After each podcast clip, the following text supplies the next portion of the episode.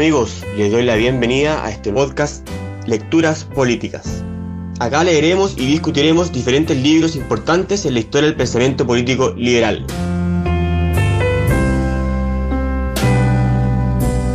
Bueno, hola a todos. Estamos en nuestra cuarta sesión de nuestro ciclo de lecturas políticas, de nuestra lectura del libro de Raymond Arón, El opio de los intelectuales. Para esta sesión leímos el final de la parte 3 sobre el optimismo político, el cual cierra la parte, y el capítulo 4, con el cual se inicia la segunda parte, Hombres de Iglesia y Hombres de Fe.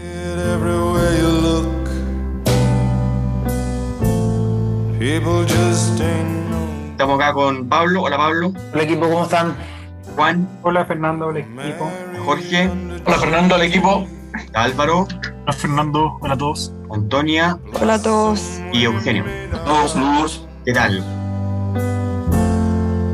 blossoms come sailing down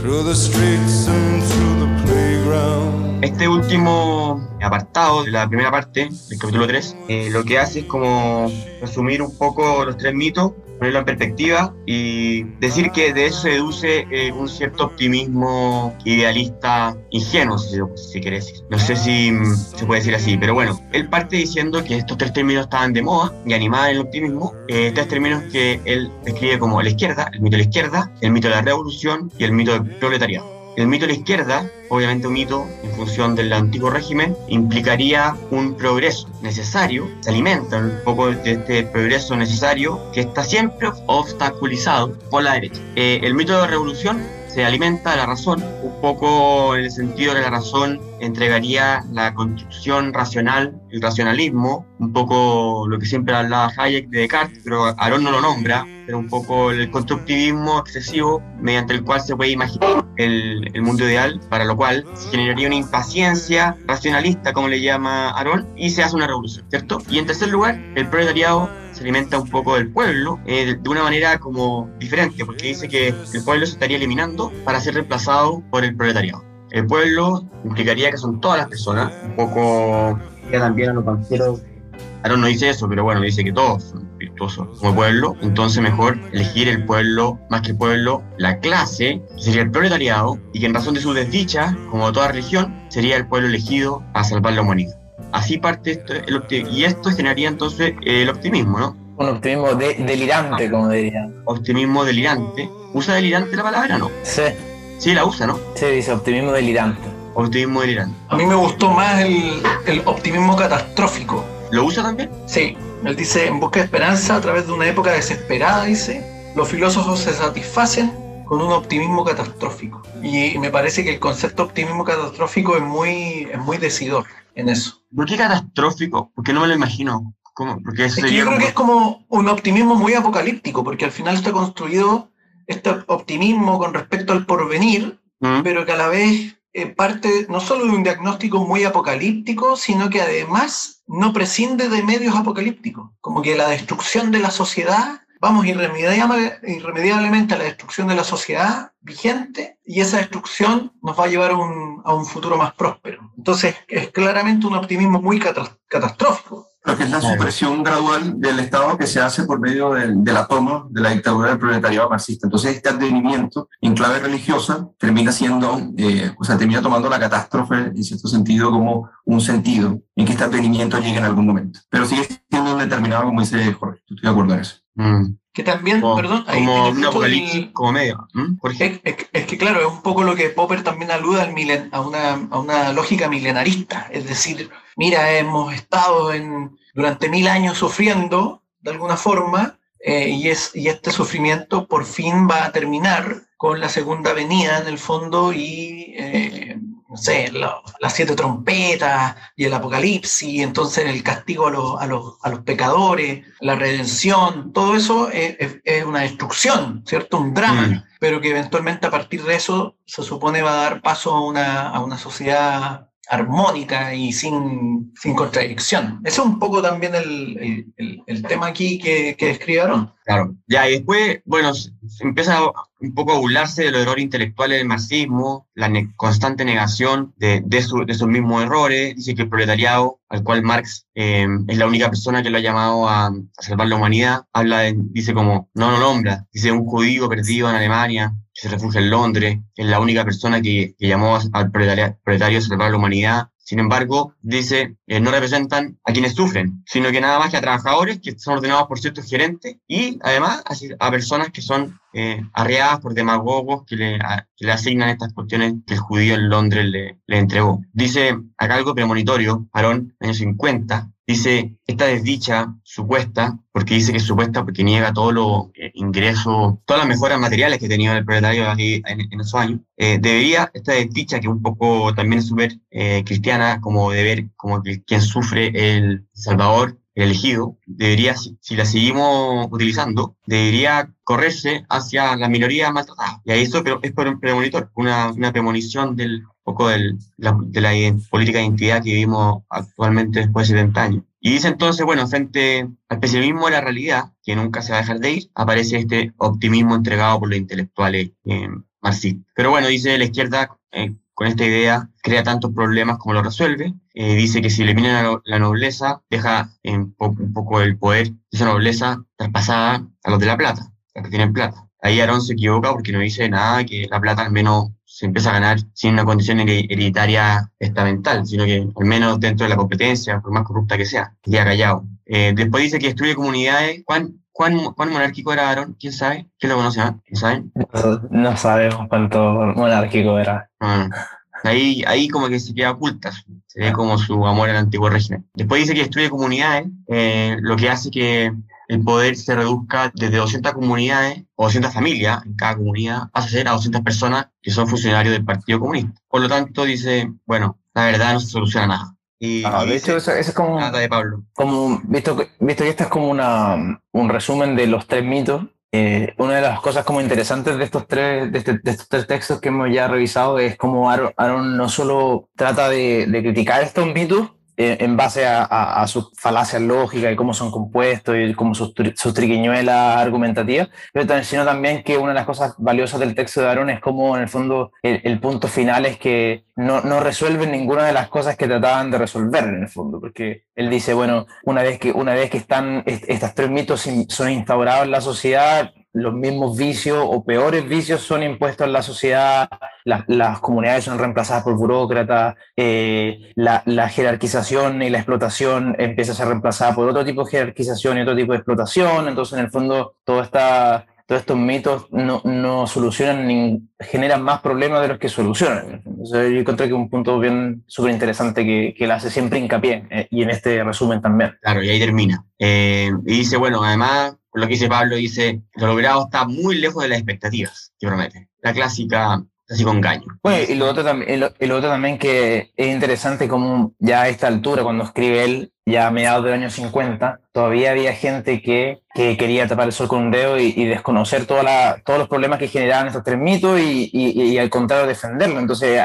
Aaron se encontraba con esta con esta paradoja, ¿no? Como esta gente que supone que son intelectuales y que, y que son gente que, que usa la razón y la crítica para, para entender el mundo, cómo de- ya estamos en el año 50 de Salón y, y esta gente no, no despierta, ¿no? Y eso es como, como y, y bueno, todavía seguimos discutiendo acerca de estos mismos temas y, y- a pesar de que es increíble como, como la historia, los intelectuales siempre tienden a, a ser peores.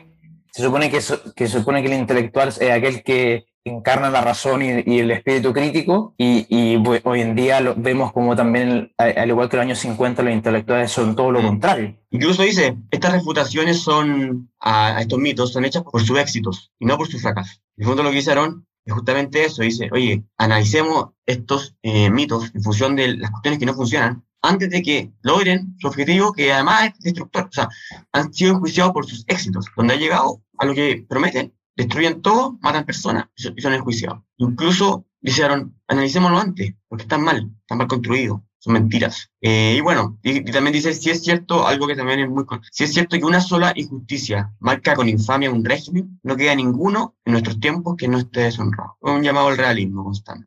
Eso, eso, eso iba a comentar que esa frase es muy decidora porque lo que hace Aarón ahí al final es plantear que de alguna manera estos mitos se construyen bajo una idealización eh, en extremo, no solo eh, fantasiosa respecto al porvenir, sino que además una idealización que de alguna forma se inhibe o evita eh, la confrontación con la realidad. Y con la realidad no solo del, del propio ideal, sino con la realidad de lo que se considera el contraste con el ideal, que sería en este caso las sociedades capitalistas. Entonces ahí Aarón de alguna forma vuelve a plantear el tema de la tensión entre esta liberación ideal y esta liberación real. Sí, igual yo lo veo, esa frase yo la veo más como somos humanos, grises, o sea, como, todo, como astillas, como él se los ha dicho. En el fondo es como, cálmense, siempre van a haber eh, injusticia. Es como, yo lo veo incluso, incluso ni siquiera en, en comparación. Es que, es, es que es el punto, que él lo que al final dice es que la pretensión de una sociedad ideal, perfecta,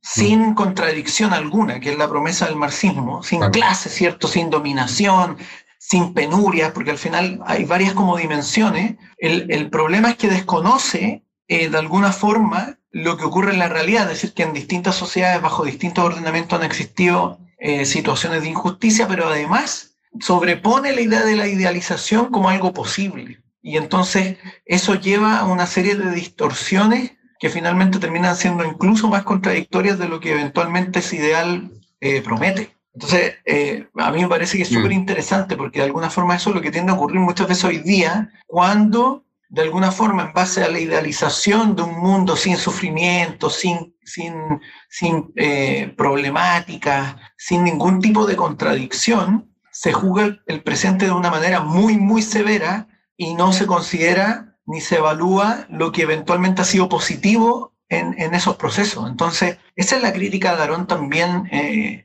respecto a esto, porque finalmente se produce un, un opio, efectivamente, bajo una idealización de un mundo que en realidad no es posible. Bueno, y eso justamente es lo que trata de- en la segunda parte, ¿ya? Y- y- Porque- y solo solo como puente, Fernando, que, claro, el, el, el opio, de cierta manera, que según lo que entendí yo, es como esta, esta idolatría por este falso concepto de la, del- de la evolución de la historia. Y, como el, y por eso la segunda parte del libro se trata, el título es la idolatría de la historia, que es como, eh, porque aquí lo que yo creo que está tratando de hacer Aarón en la segunda parte que vamos a conversar, a discutir ahora, es que trata de, de explicar el por qué esto, esto, los intelectuales caen en este opio, ¿no? ¿Cuál, cuál, cuál es el- cuál es la cosa que los lleva a caer en esta, en esta ceguera? Y uno de los aspectos es como esta idolatría por esta, por esta pseudohistoria, ¿no? Este proceso histórico ineludible. Claro, el progresismo entendido como algo inevitable, a la cual el, el- el mundo nos lleva. Historia con, con mayúscula, como lo escribe, al menos esta traducción, de la filosofía de Hegel y Marx. Y ese es el capítulo 4, llamado parte de la segunda parte, Idolatría de la Historia, segunda parte, y capítulo 4, Hombres de Iglesia y Hombres de Fe. Entonces ahí parte Aarón, eh, un poco reexplicando la idea de Marx de, de, de calificar al proletariado como el salvador colectivo de la humanidad, y dice algo que eh, eh, es bueno siempre tenerlo presente, que a Marx igual hay que darle el crédito por haber visto y haber escrito y haber levantado el sufrimiento de la clase trabajadora. Eh, Marx vio la revolución industri- industrial como claramente los empresarios, eh, a los empresarios les da, les da exactamente lo mismo, nomás la situación humana de los trabajadores. Claro. Eh, En ese sentido, en ese sentido, claro, Marx, dentro como de la historia del pensamiento económico, podría considerarse como uno de los pioneros en, en, en hacer hincapié como en los aspectos negativos del, del- de los procesos de producción, mientras que eh, Smith y los demás trataron siempre de entender como el, cuáles eran los, los- los efectos positivos, que eran prioritariamente lo, lo- lo superior a los negativos. Marx hizo hincapié en, en los aspectos negativos que, que había que corregir. hacer hincapié, Pero además- Smith, Smith de harto, de hartas, de hartos peligros y hartas cosas malas, las dice. Claro. ¿Perdón, Eugenio? Sí, no, que, eh, pero además de eso, eh, es solamente ancla de manera absoluta en el proceso material, precisamente en la conformación de la conciencia, la cultura y la superestructura de una sociedad. Entonces, por ende, va a ser crítico tanto lo que dice como lo que critica la base material de la sociedad. Entonces, y esto es lo que fundamenta su religión. Eh, es lo que luego vamos a, eh, va a criticar de, de una manera bastante profunda. pero eh, tomarlo como, como ciencia a partir de cómo la base material determina la historia eh, va a ser el elemento central incluso de cómo los economistas, historiadores, sociólogos van a comenzar a pensar la historia. Sea, irá un poco más adelante, para no adelantarme tanto, que es que no es que el, marxismo sea una filosofía de la historia, sino que sería la filosofía de la historia. Fantástico. Claro, pero bueno, como tú dijiste, utilizó la ciencia, porque todas estas cosas también estaban, estaban relatadas en diferentes novelas, en escuelas típicas clásicas de Dickens. Famoso autor también, siempre recordado como el primer acusador de estas cosas. Pero claro, eso era con descripciones novelísticas sobre la novela. Eh, vamos entonces a la primera, primera parte que se trata de la infalibilidad del partido. Y esto, bueno, es un poco eh, la descripción de cómo era, fue y era en esa época y sigue siendo imposible cuestionar eh, lo que dice el partido, el Partido Comunista. Entonces, De hecho, encontré notable la, la frase con la cual parte esta apartado, la encontré notable, cuando dice, el marxismo es en sí una síntesis, ya que combina los temas mayores del pensamiento progresista, invoca la ciencia, eh, que garantiza una victoria final de este proceso, exalta la técnica o la producción y, y el orden racional, que trastorna el paso inmemorial de la sociedad humana y hace suya la eterna aspiración de justicia en la cual anuncia la revancha de los desdichados. Yo creo que resume bastante bien como la, la síntesis marxista de, en la cual se va a concentrar en este apartado. Porque toma la base dialéctica de Hegel, así, por ende también es una síntesis. Y Aarón ahí muestra en el fondo la contradicción. Hay una contradicción muy clara en, en esa descripción que, que cita Pablo, porque de alguna manera eh, Aarón, a partir de esa contradicción que describe, plantea una pregunta que a mí me parece muy relevante que tiene que ver con,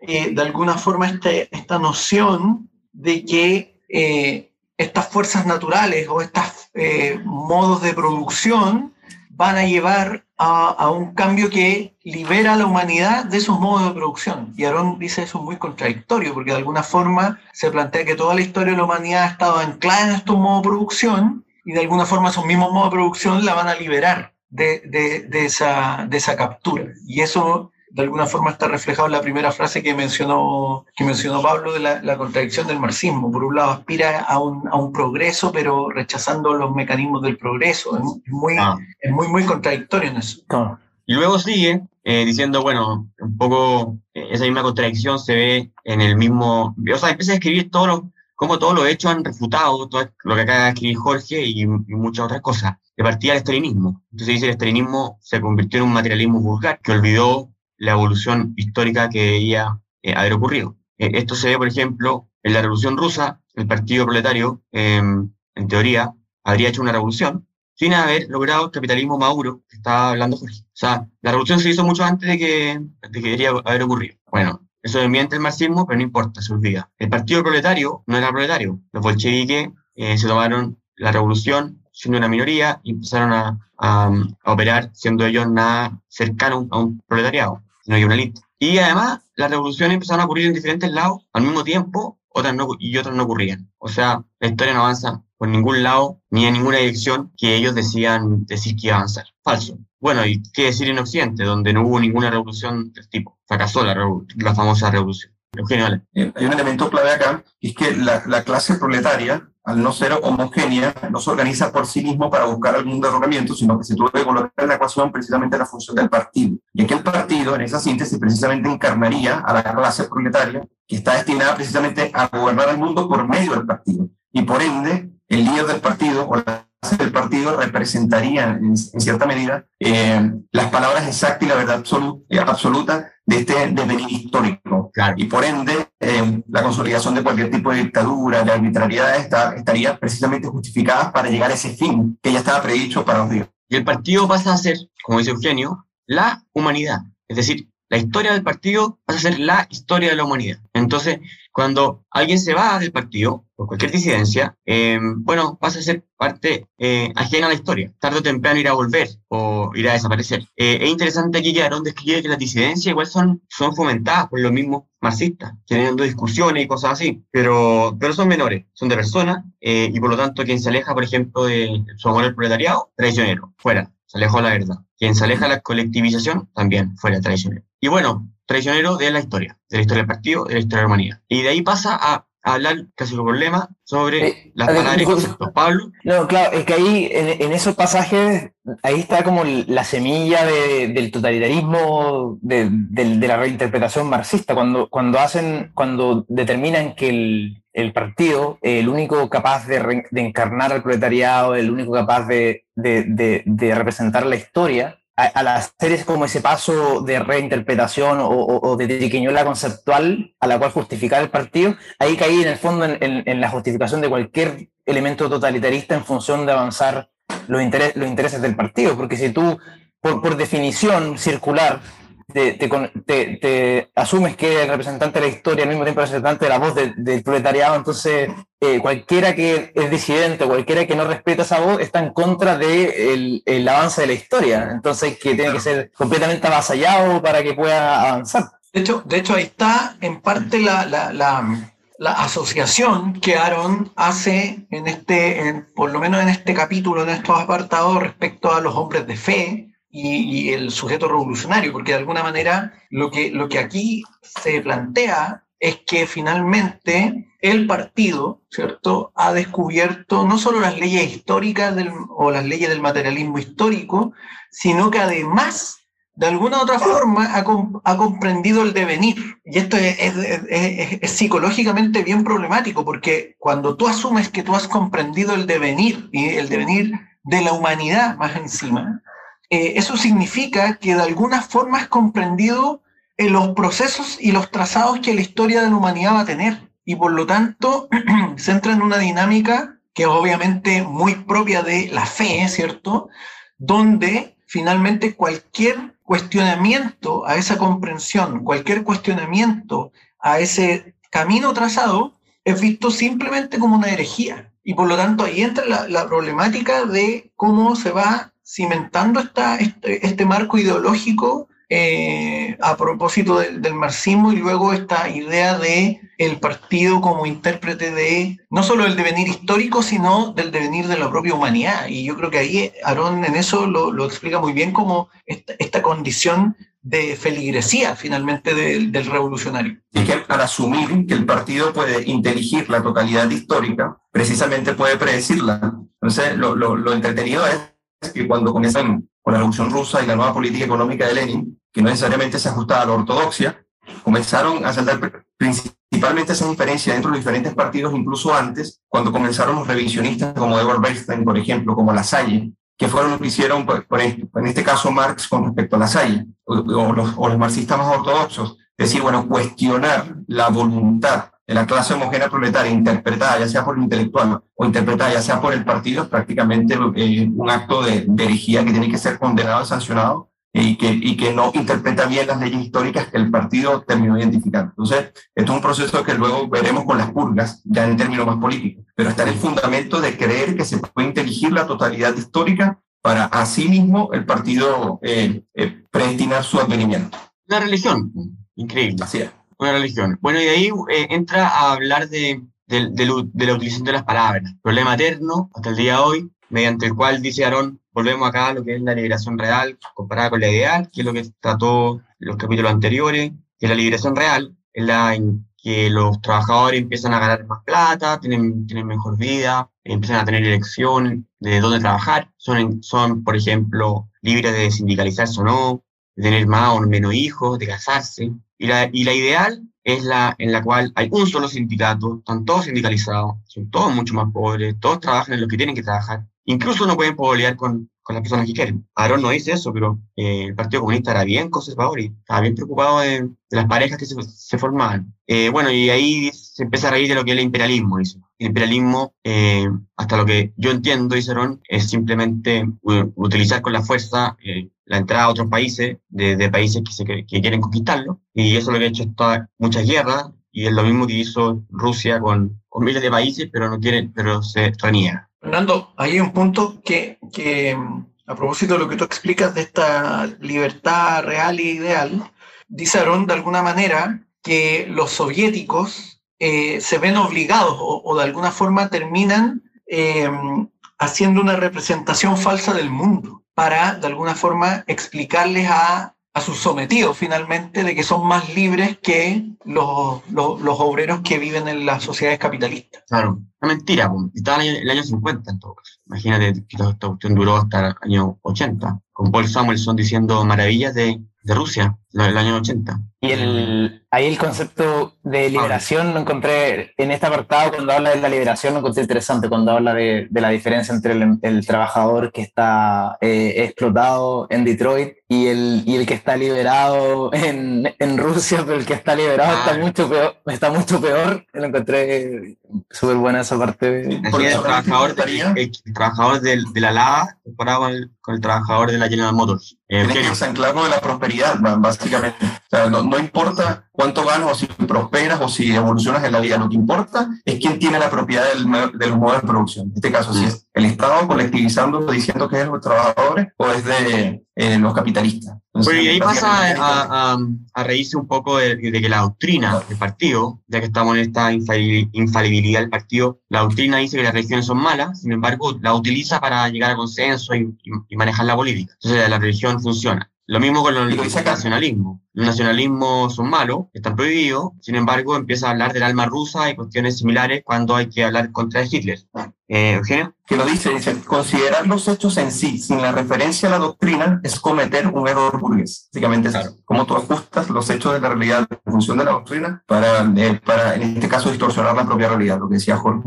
Y termina este apartado diciendo, bueno, en verdad, el pueblo ruso no saben qué creen, lo único que creen en, en lo que dice el partido, que tampoco, que lo camuflan constantemente con, su- con sus contorsiones conceptuales, eh, y al final lo único claro es que hay que creer en el, en el proletariado mundial. Eh, sin embargo, Aaron, eso basta con pensar un segundo en que no existe tal proletario mundial, sino todos diferentes no. Y ahí Pero mismo, también, hay, que, hay, y que, hay que creer el partido. Pablo. No, no, y también menciona a Trotsky cuando, cuando lo, lo eliminan completamente de la his- del proceso de la historia de la revolución, siendo que Trotsky fue como uno de los principales catalizadores de la revolución, pero como después se transformó en un disidente de cierta manera eh, y cuestionó la infalibilidad del partido, se, se le completamente borró de la, de la historia. Dice que Trotsky convierte a Trotsky en un no ser, o sea, como en- o sea, no, no existió, ¿no?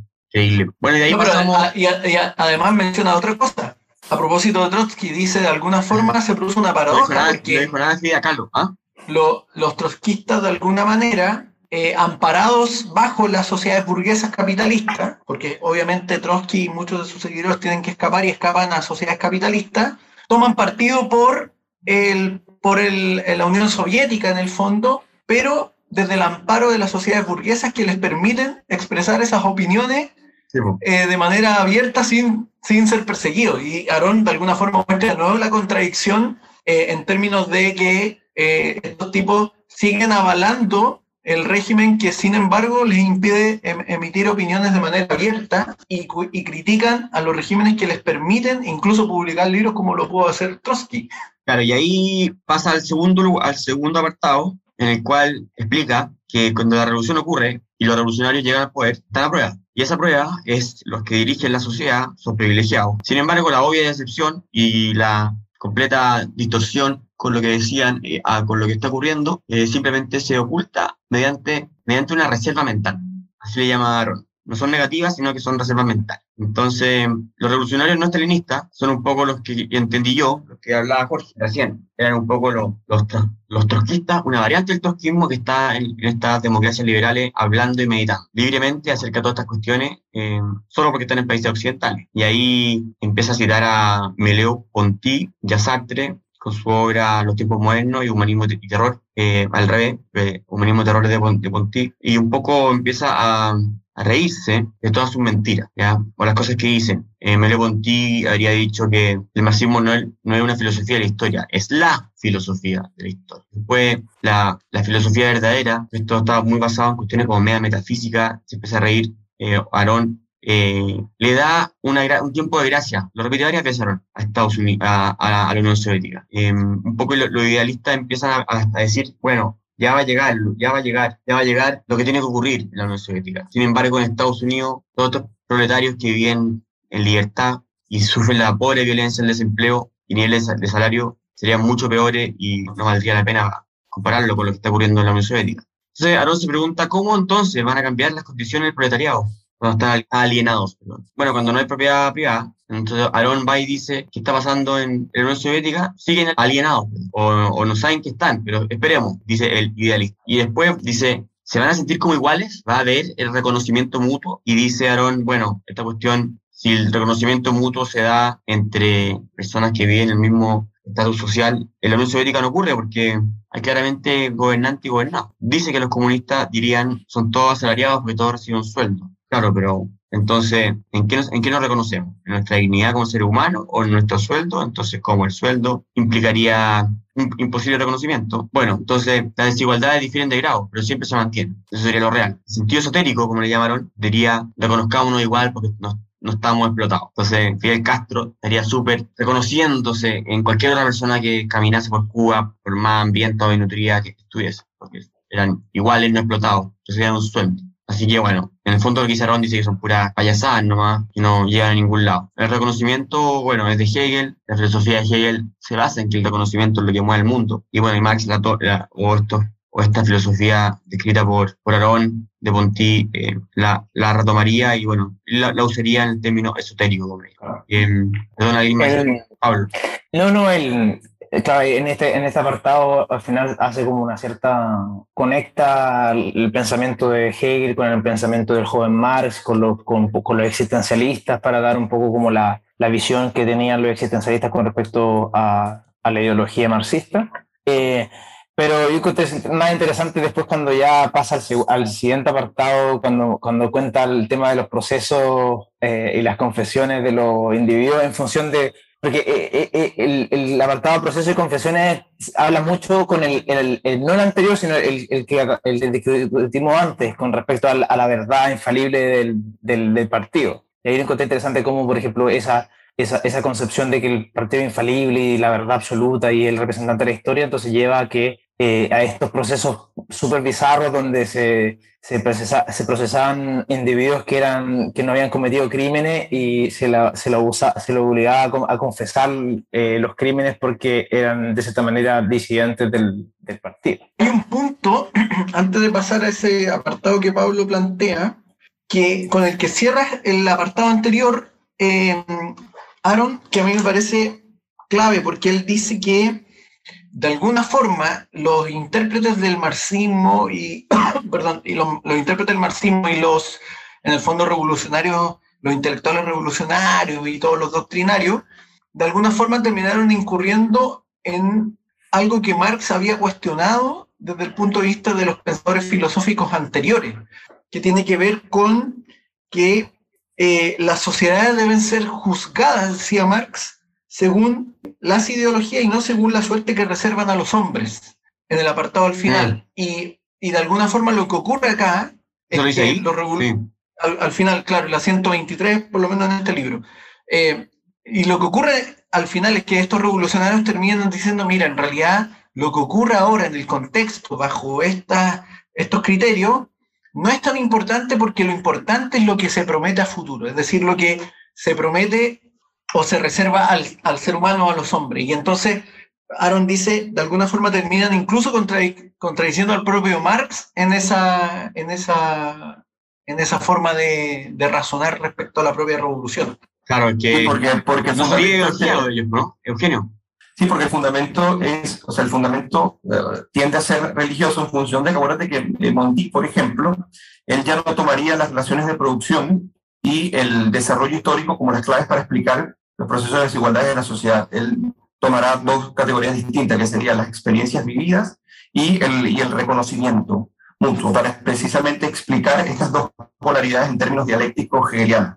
Ahora, lo interesante de este punto es que, para conectarlo con lo que decía Jorge, es que este advenimiento vendría precisamente de la conciliación absoluta entre la esencia y la existencia. O sea, que lo que quiere decir que en este fenómeno post-revolucionario, realmente vamos a tener una sociedad totalmente conciliada sin ningún tipo de, eh, de problemas en el devenir, porque ya sería la conclusión histórica.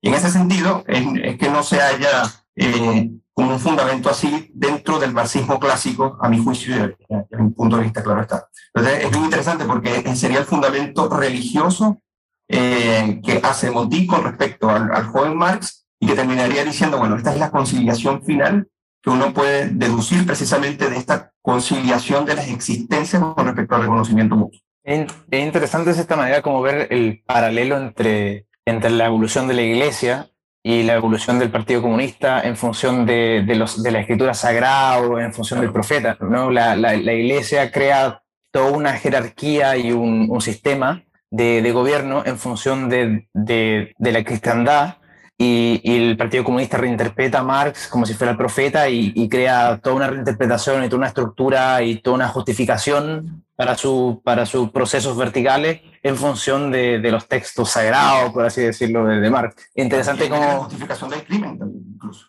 Claro, y lo mismo que ocurre en el fondo con la, con la iglesia cuando justifican la, la Inquisición. Y de hecho creo que, creo que en, en este apartado que vamos a conversar, eh, Aaron habla de, de, sí. de, que tiene paralelo con la Inquisición. La nueva Inquisición. Son quizás operaciones mentales, espirituales que sirven para nuestra eh, construcción de, biológica. Por eso funciona.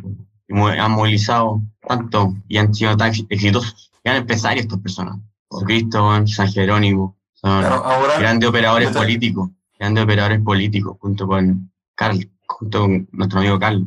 Eh, pero bueno, dice, bueno, eh, Aarón dice, ¿por qué no de una vez reconocen que se han equivocado? Con esto de que el proletario va a salvar a humanidad. Pero bueno, dice, vamos a los juicios y procesos. Eh, juicio y confesiones, como se llama el apartado acá, que describe, describió Pablo, eh, como tal cual dijo, dice, eh, dice Aarón, esto es lo mismo que la Inquisición. Se le obliga a las personas a cometer crímenes falsos. Como así se le dijo a Galileo, ya ni me acuerdo, me confundo con Galileo, o, o Giordano Bruno, que, que, le, que, les decía, tú eres un inquisidor. O sea, tú, o sea a, a, Galileo dijeron, oye, di que es falso esto, o di que eres un hereje, y él lo tuvo que reconocer negando todo lo que él creía, y así como miles de otros, es lo mismo que hacen entonces los procesos de la, del 36 y 37 que llamaron, que hacen confesar a personas de crímenes que ellos no hicieron. ¿Y, y para qué, dice, dice Aarón? Eso lo hacen nada más que para propaganda eh, gubernamental. Se pregunta, Aarón, las personas que están a cargo de, de, esta, de estas purgas, yo también yo lo creo en, lo había pensado con la Inquisición, y lo sigo pensando incluso con el Vaticano. Eh, ¿Creen en verdad en estas cosas? Aarón dice que no, que no creen. O sea, en el fondo Stalin está clarísimo, eh, Lenin y todo esto, cuando lo hacían, eh, de que ellos sabían de que el confesor estaba confesando una mentira. Pero le da lo mismo. Sí, Fernando, pero ojo que ahí hay que distinguir entre las dos confesiones. Una cosa es el sacramento de la penitencia y otra es cómo se, y otro es cómo uno saca confesiones eh, en juicio, ¿me entendió? ¿no? Entonces, no, no, no, no estoy, hacer una comparación... no, estoy, no estoy hablando del sacramento de la confesión menos, menos de una cuestión teológica. Estoy hablando de la confesión que le hicieron hacer a Galileo, de parte de la iglesia, de que era un hereje. Yo creo firmemente de que la persona que le, la iglesia, el Vaticano, cuando le hace eso, no creía lo que le estaba haciendo eh, de, eh, decir. Claro. Pero, en el fondo lo que quería, quería, quería nada más que seguir dominando. Claro. Lo mismo que lo hacen hasta el día de hoy, ¿no? Sino, no hay justificación alguna para las cuestiones que hacen, reniegan y reniegan. Claro, porque ahí te metí en una, en una trampa, en un zapato chino en esa manera. Claro, eso claro. Porque, porque si, tú, si tú te definís como el portador de la historia, el portador de la verdad, y si, si, te contradice y le das la razón a Galileo o, o, le das la razón a Trotsky o a alguien, está, está erodando el, el, único fundamento, está destruyendo el único fundamento en el cual se basaba tu, el poder y justificar el totalitarismo en función de, ese, de, de esa verdad. Entonces, claro, la iglesia... Hasta, en, en... hasta que no llegue el máster, operador intelectual, ya no político, como Santo Tomás, y invente un salto triple segundo efecto, que justifique entonces la, la, la contorsión eh, intelectual, que claro, dice, ah, sí, pero entonces, debido a esto otro, podemos seguir para adelante, metámosle. Entonces, y, dale, dale, José. No, a mí me parece que este punto es bien importante porque de alguna forma lo que Aarón describe acá es lo que uno podría denominar como la teatralización del, del poder. Y de alguna forma lo que ocurre acá es esa teatralización. Los procesos Moscú fueron una gran teatralización. Claro. Eh, de alguna forma, donde lo increíble es que todos los involucrados eh, operan bajo esta teatralización, incluidos aquellos que eran considerados como, como culpables, es decir, la, las propias víctimas de, de, este mecanismo. Y de alguna forma, Aaron en esto ve eh, una ratificación de la perspectiva de la infabilidad del partido y además de, de una declaración de fe eh, muy, muy, muy férrea. De hecho, Aarón dice, eh, de alguna forma, si el hombre de iglesia, o en este caso el revolucionario, detenta la verdad, ¿por qué no habría de obligar al pagano a contestar eh, la nueva fe? Entonces, de alguna forma, los procesos Moscú responden a la misma dinámica, es decir, si nosotros somos los líderes del partido, hemos comprendido el devenir histórico de la humanidad, poseemos la verdad, ¿por qué vamos a aceptar que estos herejes o estos revisionistas pongan en duda esa verdad de la cual nosotros nos presumimos poseedores. Entonces ahí hay una fuerte teatralización eh, del, ejercicio del poder y además de la posesión de la verdad. A mí me parece que es un punto que Aarón lo deja muy claro. Y es la equiparación de la justicia con la función histórica del partido. Y por ende, cualquier cosa que lo contradiga es una mentira absoluta. Pero también hay otro aspecto eh, muy eh, impresionante con respecto al fanatismo cuando el partido se elige, hay personas que le creen con respecto a esto, y esto pasó, por ejemplo, en, los campos de concentración, ya sea en China y en Rusia, que a veces se acusaba falsamente a algún miembro del partido, algún simpatizante, y a un momento que tenían que hacer esfuerzo para convencerlos de que no eran culpables. Una de las personas que los registra es Jean Pasqualini, por ejemplo, que escribió el, libro este, Prisionero de Mao, por ejemplo, y él relata en varias oportunidades cómo algunos prisioneros, por confusión de, identidad, por ejemplo, mm. eh, tenían que convencerlos los policías o los comisarios del partido de que no había cometido el delito, porque el fanatismo los llevaba precisamente que si lo dice el partido, esto es infalible y yo voy al final. Pero es una cuestión, yo no sé si la Antonia conoce esa operación psicológica, yo voy a ir a algo más banal, y a usted nunca le ha pasado eso, porque eh, a, usted ha entrado a alguno de estos, países estos países donde te revisan todo y te tienen, y te tienen siete horas, así como que si fuera terrorista, o, o, ya hay droga. Yo he llegado a niveles de así de empezar a, a, perturbarme yo mismo, de que efectivamente tengo objetos prohibidos, de, de tanto que te lo hace sentir. Claro, claro. Eh, es una cuestión, y esto yo lo digo porque le, pasa a todo el mundo, eh, es una cuestión de estar el nivel de persecución que uno tiene, que uno se empieza a convencer de que uno eh, está... Eh, Malogrando.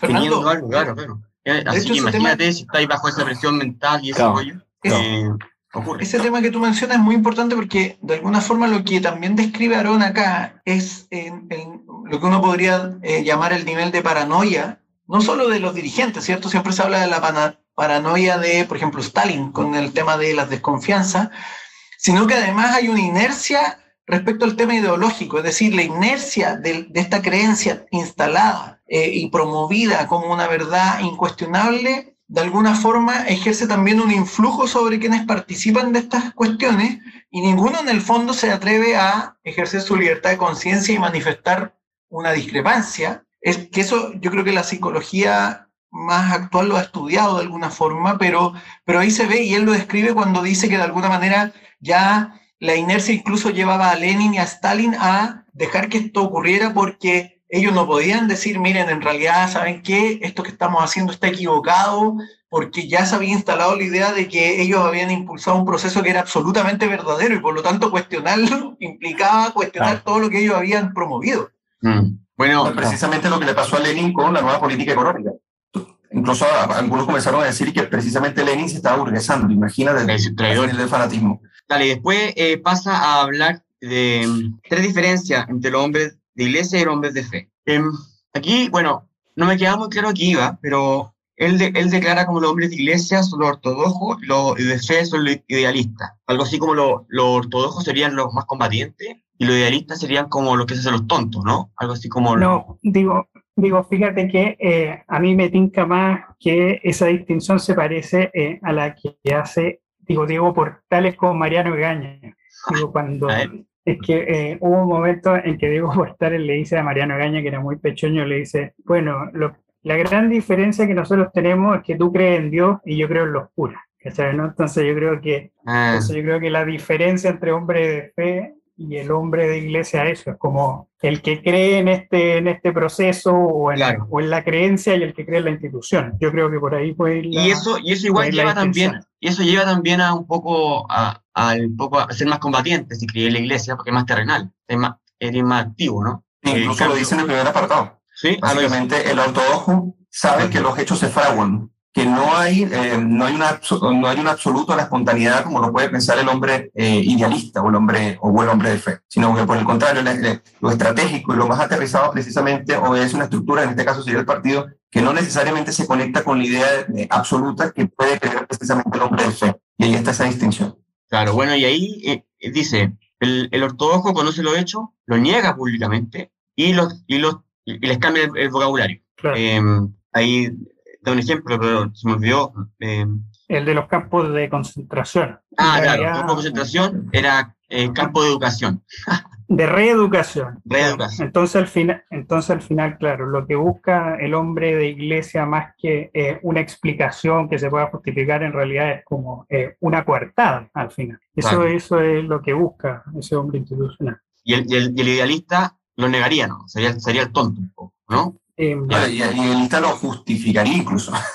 Claro. Después, el ortodoxo eh, tiene certeza, lo que está ocurriendo es, eh, es la historia. Eh, sin embargo, el, el idealista le daría un tiempo de gracia. Oye, no, cal- calmemos, calmemos a Rusia, eh, esperemos un tiempo, esperemos un tiempo. Y, y en- y- y la tercera diferencia es que el ortodoxo, ah, amplía su fe a todo ámbito de cosas. Le me- mete el comunismo eh, en la comida, o en el, en el fútbol, todo, un latero. En cambio, el, el- el idealista sabe, sabe separar las cosas. Es capaz de jugar Claro, porque Mm. eso, porque eso implica más poder. po. Es decir, en la medida en que el fútbol, la comida implica, implica tu área de, eh, digo, tu área de poder, es más poder Eso- que tienes mientras más amplia. Para el ortodoxo, sí, es el ortodoxo, sí, Claro. sí, sí. Y el idealista en Claro, cambio o sea, Eugenio. Claro, la historia del partido como una verdad superior respecto a la verdad material de los hechos. Básicamente eso.